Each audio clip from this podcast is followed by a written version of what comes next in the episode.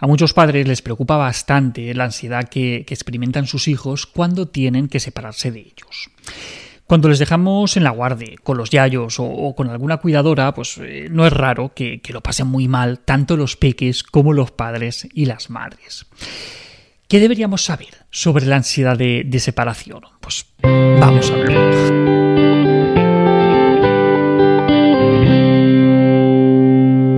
La ansiedad de separación en los niños es una característica normal del desarrollo durante, durante, una etapa en la que el niño o la niña se ponen ansiosos cuando se separan de su cuidador principal o de su figura de apego, que, que normalmente es la madre. Cuando los bebés son, pequeñitos, antes de, los ocho meses, pues son tan inmaduros que no distinguen entre lo que es normal y seguro de lo que puede ser peligroso. Y precisamente por esto, a estas edades, pues no, se alteran por, las personas o, por las situaciones nuevas. Se dejan calmar casi por, por cualquier persona.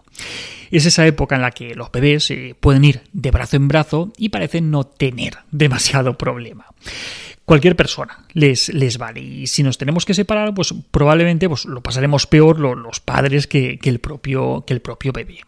Alrededor de los seis meses, los bebés desarrollan lo que se conoce como la permanencia de objeto, que se refiere a la idea de que cuando no veo algo, las personas y las cosas siguen existiendo, a pesar de que no las vea. Y como además no tienen aún el concepto de tiempo, cuando, cuando pierden de vista a su madre, pues dicen, pues esta tiene que haberse ido a algún sitio. Lo que no tienen tan claro es si va a volver, y por eso pueden angustiarse un montón y, llorar cuando los pierden de vista, aunque hayamos ido solamente un momentito a la cocina o, al cuarto de baño. Nosotros, los, adultos, sabemos que es solamente un momentito, pero es que ellos todavía no lo saben, y eso puede ser terrorífico para, para los bebés y, y agobiante para las madres, por supuesto. Alrededor de los ocho meses, ese bebé que, dejábamos en un sitio y, se quedaba ahí, sin moverse, poco a poco empieza a gatear y nota cómo se abre delante de él un mundo de posibilidades. De posibilidades, pero ojo, también de peligros. Si no lo hemos hecho antes, pues nos toca gatear por toda la casa para ver esos nuevos peligros que, acechan a, nuestro peque. Pues bien, este nuevo superpoder, el, poder ir donde les dé la gana sin que les tenga que desplazar otra persona, viene acompañado de un mecanismo de seguridad para que no la líen demasiado. Y ese mecanismo de seguridad es la ansiedad de separación, que hará que no se quieran separar demasiado de nosotros. Esto, que, está muy bien para, la supervivencia, pues nos puede complicar un poquito las cosas a los padres, eh, sobre todo a, las madres que, a estas alturas siguen sin poder darse una ducha en condiciones ni bajar solas un momento al super a, por una triste barra de, de pan. Desde esta edad los niños a menudo tienen miedo cuando conocen personas o lugares nuevos, porque ahora ya son capaces de reconocer a sus padres como, como familiares y seguros, y los diferencian de otras personas. Cuando eran más pequeños, pues cualquier persona amable y simpática pues, les valía para, calmarse. Decíamos que, que, no extrañan, pero conforme se hacen mayores se van haciendo más selectivos y eso de ir de brazo en brazo pues ya empieza a no hacerles mucha, mucha gracia. En esta etapa, cuando, cuando se separan de sus padres, pues se, sienten amenazados, se sienten inseguros y sienten ansiedad. Pero el bebé va creciendo y, se va desarrollando tanto física como mentalmente. Nos acercamos al año y, en algún momento ese bebé que estaba por ahí gateando se pondrá de pie y empezará a dar sus primeros pasos. Este nuevo superpoder está asociado también a nuevos peligros.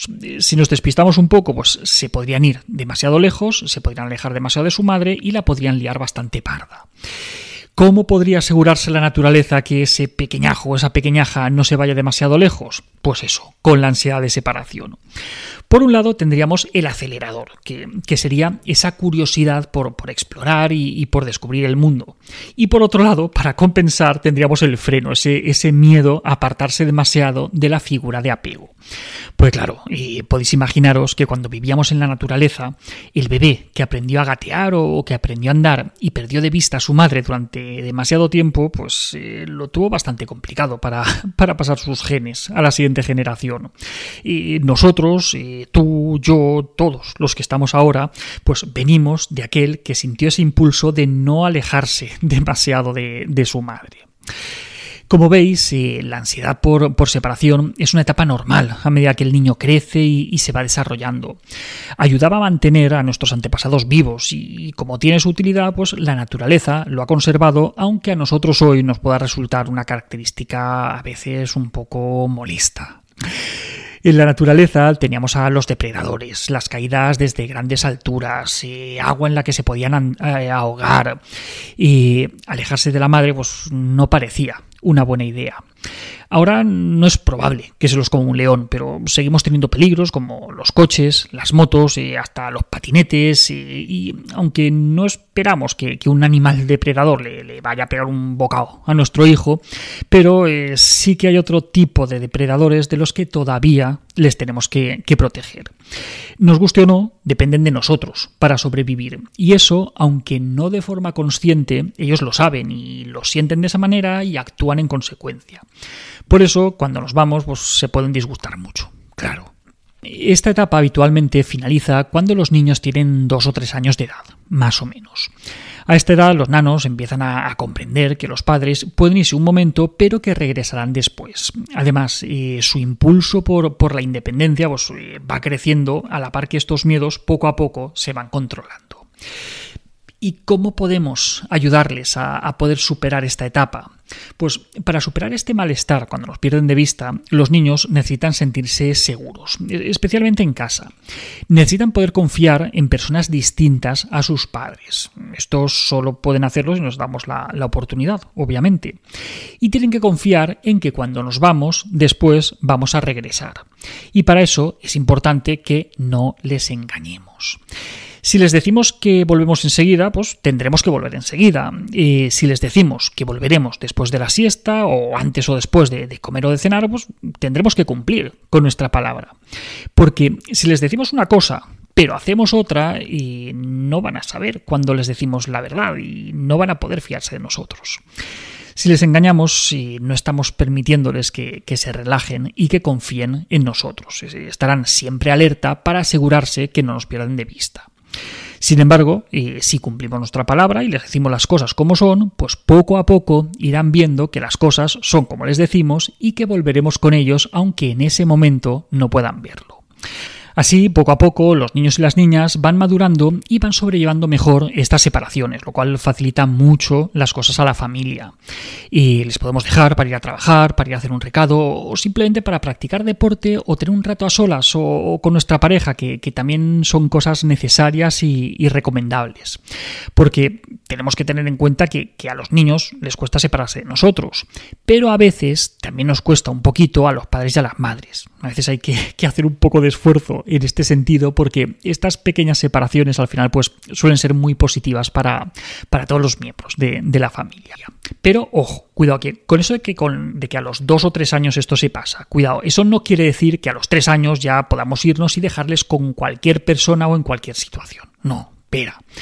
Incluso cuando ya damos por superada esta etapa, va a haber momentos de estrés en los que los niños y las niñas eh, van a experimentar esta ansiedad cuando se enfrentan a situaciones que no les son familiares, sobre todo cuando esto implique separarse de nosotros. Pensar, por ejemplo, en el inicio del cole, en un procedimiento médico, una hospitalización, cuando tienen dolor o cuando están enfermos.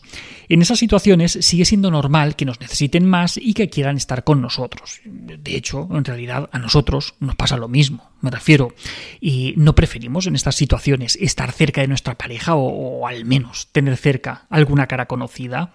Que se lo digan sino a las madres a las que no les han dejado estar acompañadas en sus partos o, a las personas que, han estado ingresadas por, por COVID, aisladas de sus familiares pues no es un plato del gusto de nadie. En fin, que como veis, la ansiedad de separación forma parte del desarrollo normal de los niños. De hecho, tiene su función, eh, la ha tenido a lo largo de nuestra evolución, y por eso se mantiene hoy en día, porque protege a nuestras criaturas de algo enormemente peligroso para ellas, separarse de nosotros. Poco a poco y gracias al impulso a la autonomía y su desarrollo cognitivo, pues esa ansiedad de separación irá disminuyendo. Conocerlo nos va a ayudar a acompañar mejor esa emoción y evitar cometer algunos errores que pueden ser muy contraproducentes, como por ejemplo las mentiras o los engaños. Porque la seguridad y la confianza serán clave para hacer frente a estos miedos. Y hasta aquí otra píldora de psicología. Si os ha gustado podéis ayudarnos compartiéndola. Además tenéis muchos más vídeos y artículos en el canal de YouTube y en albertosoler.es. Y en todas las librerías nuestros libros Hijos y Padres Felices, Niños sin etiquetas y el cuento infantil Tengo miedo. La semana que viene, más. Un saludo.